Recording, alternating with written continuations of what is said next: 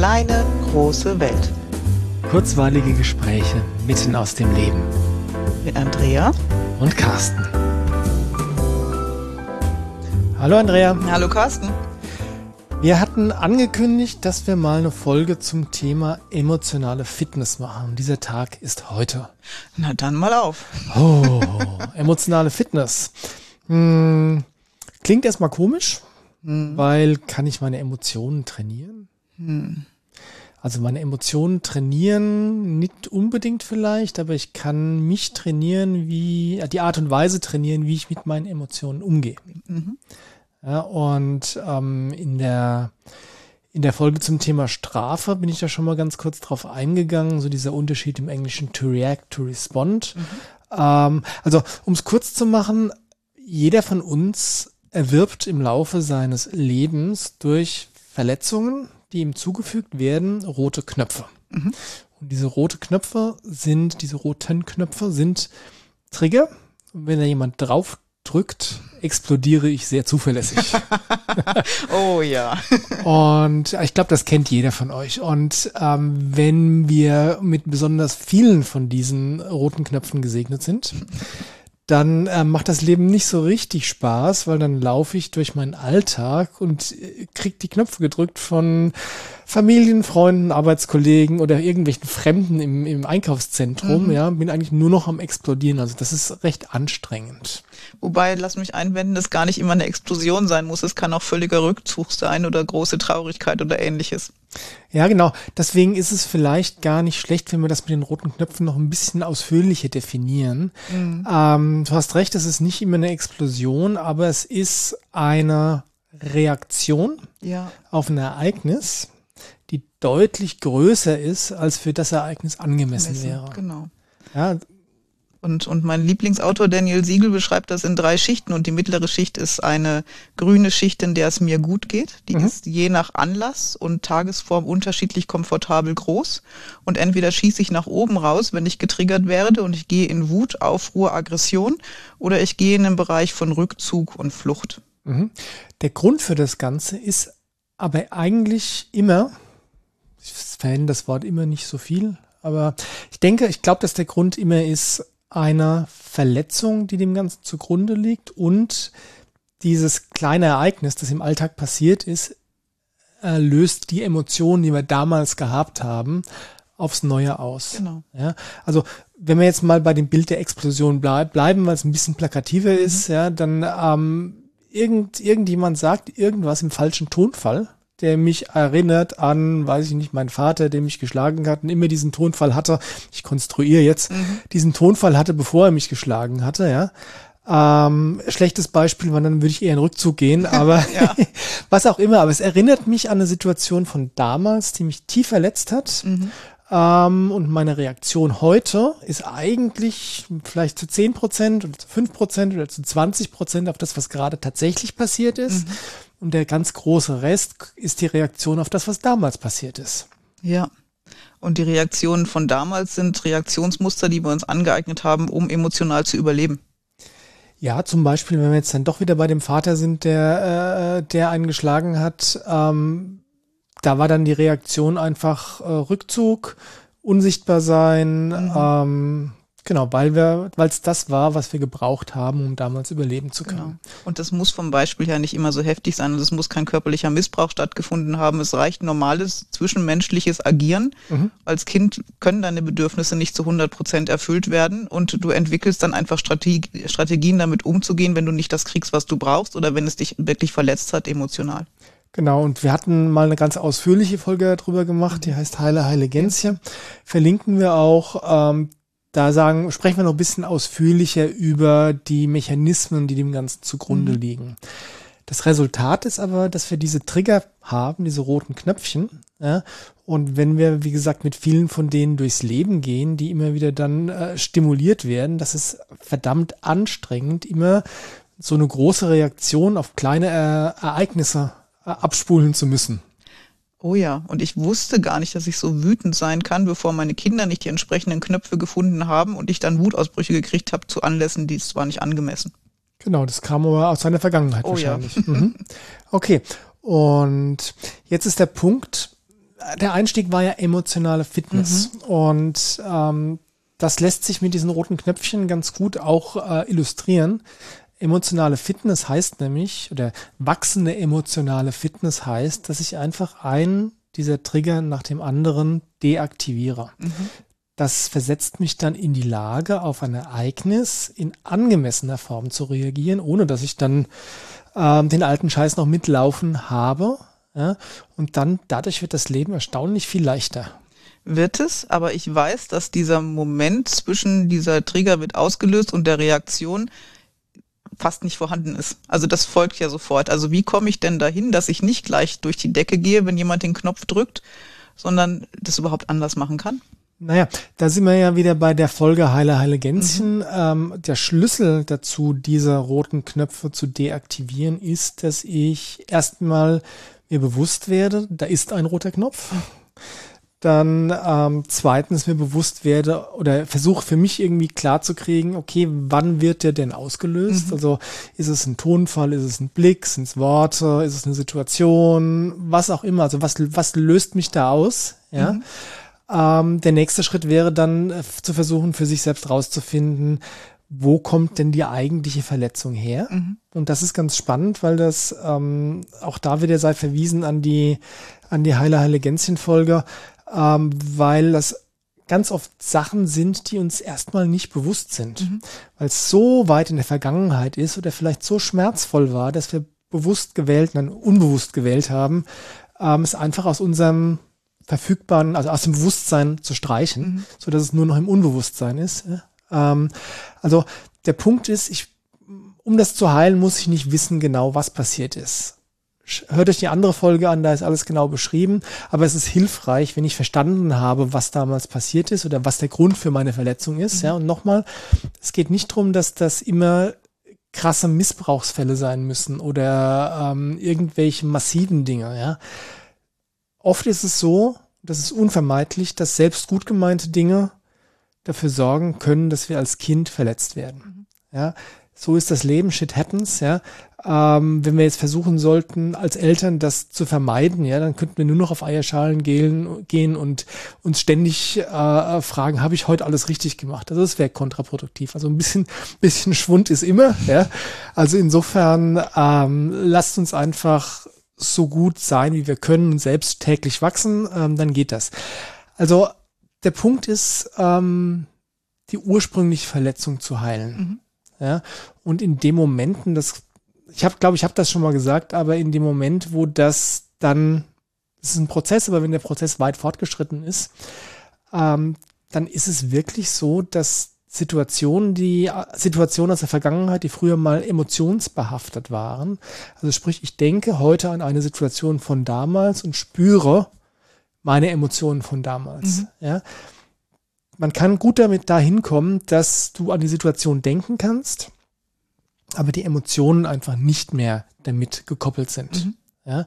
Und wenn das der Fall ist, dann ist der Trigger deaktiviert. Ja, dann kann die Person, die dich, die dich schräg angeschaut hat und immer dafür gesorgt hat, dass du dich zurückgezogen hast, weil du dich schlecht gefühlt hast, mhm. ja, dann kann die gucken, wie die will, ja. Es interessiert dich einfach nicht mehr. Naja, du guckst angemessen, du, du fühlst dich angemessen schlecht, wenn sie so guckt, aber nicht, nicht im großen Stil. Kann ja immer noch sein, dass sich jemand doof anguckt und das, das ist jetzt komisch, aber du reagierst nicht mehr so stark drauf.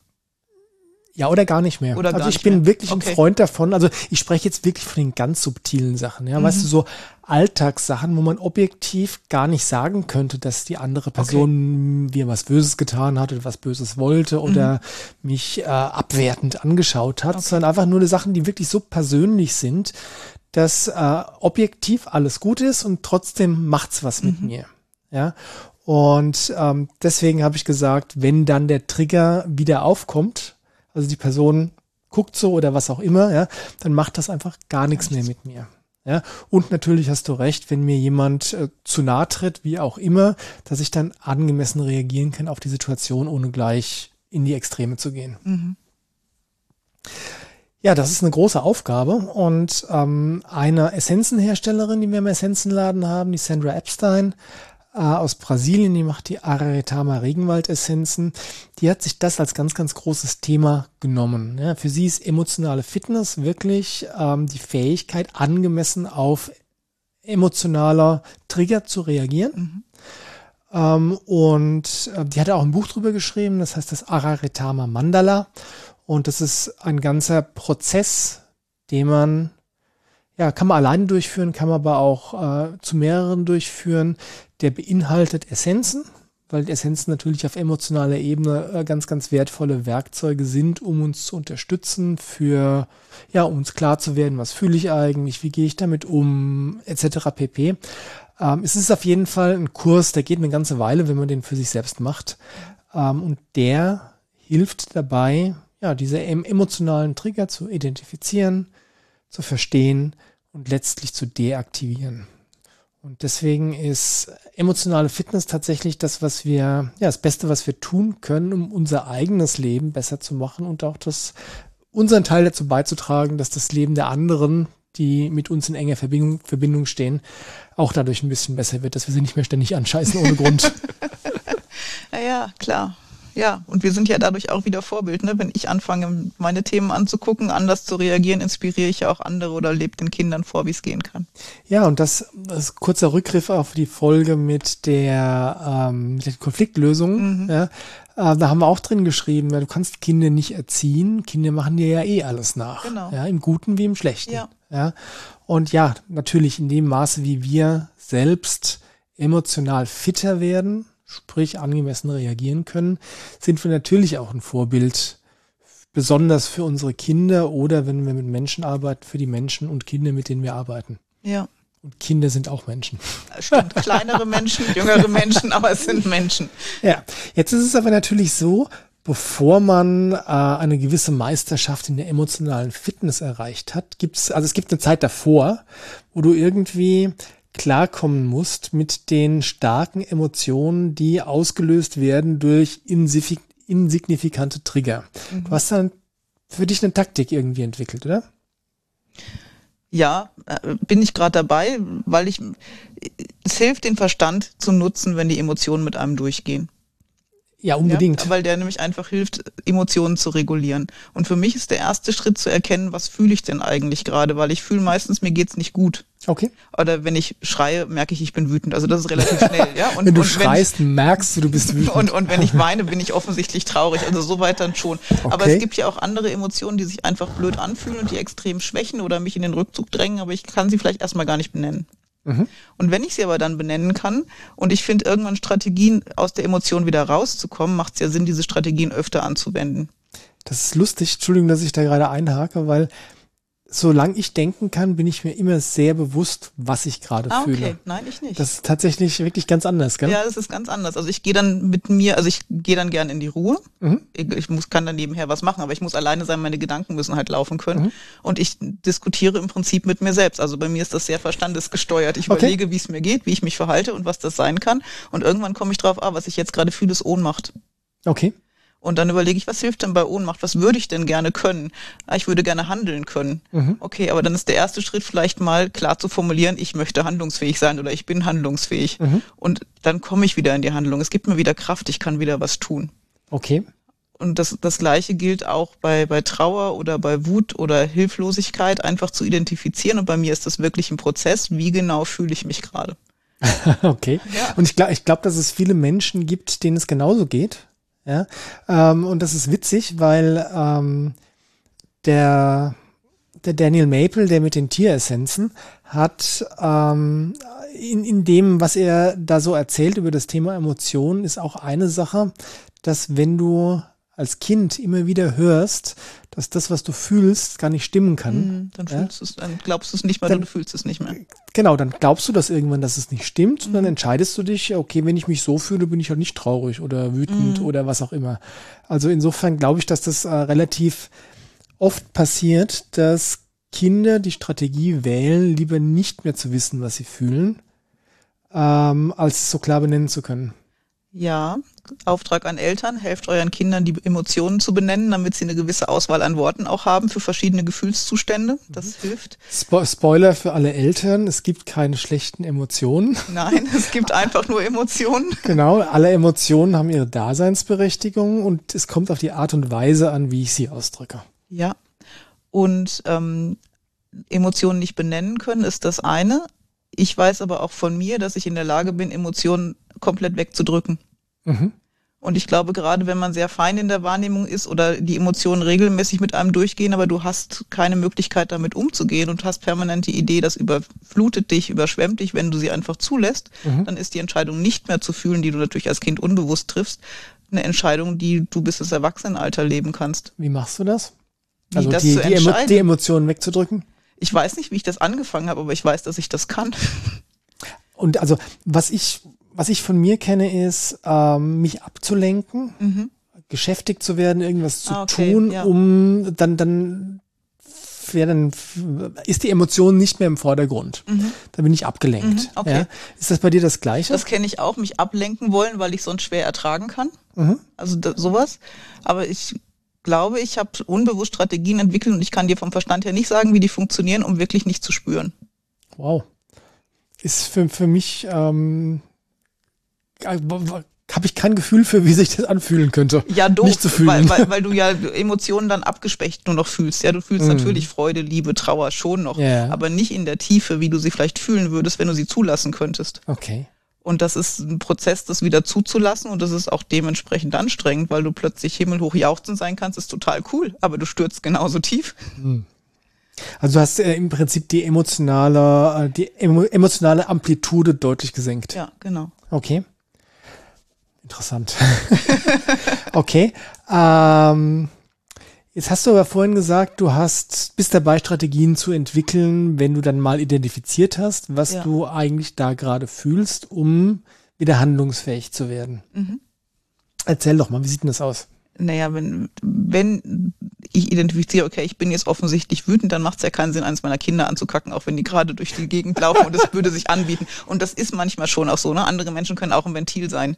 Ich mm. fühle mich mhm. gerade wütend, da kommt jemand, okay, der kriegt's halt ab, dann bin ich's los. Das ist keine gute Lösung, aber nee. es ist eine sehr menschliche Lösung. Es ist eine etablierte Lösung, sagen und, wir so. Und Kinder ja. wenden die auch relativ oft an. Da bieten wir Erwachsenen uns halt an als Sparringspartner, um mal Wut abzuladen. Ja, ja. Da sollten wir nochmal eine Folge machen über der Große, der Kleine. Hatten wir in einer ja. letzten Folge auch schon, äh, was denn eigentlich die Aufgaben von Eltern und Kindern sind. ja, genau. Aber okay. Aber bei Wut, ich meine, haben wir auch schon besprochen, ich könnte in den Wald gehen, ich könnte stampfen, ich kann in ein Kissen schlagen, ich kann irgendwas tun, was mich nicht verletzt, aber wo ich mich abreagieren kann. Mhm. Und bei Trauer genauso. Trauer zuzulassen, sich hinzusetzen und einfach zu weinen, ist nicht weit verbreitet in unseren Kreisen, aber mhm. es ist so hilfreich. Mhm oder ich fühle mich hilflos. Ja, ich musste lernen, um Hilfe zu bitten und zu sagen, okay, ich fühle mich da jetzt gerade ein bisschen blöd, kannst du mir vielleicht helfen? Mhm. Ist auch eine gute Strategie. Mhm. Und manchmal brauche ich das für den Verstand, dass ich sagen kann, es fühlt sich so an, was kann ich tun? Und da hat jeder eigene Mittel. Du hast aber gesagt, du versuchst da ähm, Strategien zu etablieren. Also immer, immer wenn du das fühlst, ist genau. das eine Option. Genau. Beispiel. Und Beispiel, ich mag Katrins Absichtserklärung, das dicke Buch. Mhm. Haben wir eine extra Folge drüber genau, gemacht. Genau, und dieses, dieses Buch von ohnmächtig. Ich den Eindruck, ich kann jetzt nichts tun, handlungsunfähig. Ist doch cool, wenn ich weiß, der erste Schritt, um wieder in die Handlung zu kommen. Ich nehme das Absichtserklärungsbuch, ich suche intuitiv eine Absichtserklärung, das passt immer. Mhm. Und dann weiß ich schon, was dazu geführt hat, dass ich mich gerade so fühle. Und mhm. ich kann aktiv was tun, um da wieder rauszukommen. Und bei mir wirkt das direkt. Mhm. Das ist ja eigentlich dann so eine Art Algorithmus. Also sprich, mhm. Problem identifiziert, ich fühle mich so und so. Ja, ich habe da einen Plan in der Tasche. Immer dann, wenn ich mich so und so fühle, dann kann ich das als Strategie Flussdiagramm. nutzen. Flussdiagramm. genau. Lass uns das mal aufmalen. Ja, aber mir hilft das. Anderen Menschen mag was anderes helfen. Aber mhm. es ist das ist das, was man Kindern eigentlich beibringen müsste. Ne? Wenn du dich so und so fühlst, was tut dir denn gut, damit Kinder Strategien, tragende Strategien entwickeln können, mit Emotionen umzugehen. Mhm. Und die, ich glaube, die wesentlichste aller Strategien da ist dann besonders bei den zwei Hauptemotionen, die auftreten, wenn wir verletzt werden, äh, nämlich Wut und Zorn einerseits und äh, Schmerz und Trauer mhm. andererseits, ist tatsächlich zu versuchen, die Emotionen irgendwie nach draußen zu schaffen. Ja. ja. Also wie du gesagt hast, wenn du, äh, wenn du feststellst, warum auch immer, weil du geschrien hast, dass du wütend bist. Ups, bin ich vielleicht wütend? Hey, ähm, mach dich nicht lustig. Ach, nur ein bisschen. ähm, also wenn du feststellst, dass du wütend bist, dann ähm, das einfach auszudrücken, indem du äh, dich körperlich betätigst, indem du äh, vielleicht schreist äh, oder was auch immer. Da nochmal zur Erinnerung, da hatten wir die drei mhm. Hauptregeln dafür, ähm, wie es wie man auf gesunde Art und Weise Wut und Zorn ausdrücken kann, nicht dich selbst verletzen, niemand anderen verletzen und keine Dinge kaputt machen, die nicht explizit dafür vorgesehen sind. Genau. Ja? Und wenn du, ähm, wenn du dich traurig fühlst, weil du verletzt wurdest, ja, äh, und wenn Tränen kommen wollen, die Tränen zuzulassen, mhm. ja. Oder ähm, wenn man sich einfach, weiß ich nicht, jeder ist eine Heulsuse, also ich schon. ähm, aber wenn du, ähm, wenn du dich dann einfach zurückziehen möchtest und Zeit für dich brauchst oder so, um mit der mit dem Schmerz äh, für den Moment umzugehen, dann ist, kann das eine Option sein. Mhm. Ja? Aber wichtig, dass der der Schlüsselpunkt ist wirklich die Emotionen nicht wegzudrücken, sondern zuzulassen und auszudrücken vor allem. Ja. Und ich glaube, das gilt letztlich auch für, äh, für jede andere Emotion. Mhm. Ja. ja, das klingt doch nach einer guten Strategie, um, ja, um die emotionale Fitness zu steigern. Und das Coole ist, je mehr man das praktiziert, desto natürlicher fühlt sich's an, desto automatischer geht's auch. Das ist so das Konzept von Fitness, ne? Erwischt. Aber das klingt doch trotzdem auch schon wieder nach einem schönen Schlusswort. ja, das tut es. Okay. Also sorgt für eure emotionale Fitness. Die Links zu den ganzen Sachen, die wir erwähnt haben, tun wir in die Show Notes rein. Und wir freuen uns, wenn ihr uns wieder zuhört. Bis bald. Tschüss. Tschüss.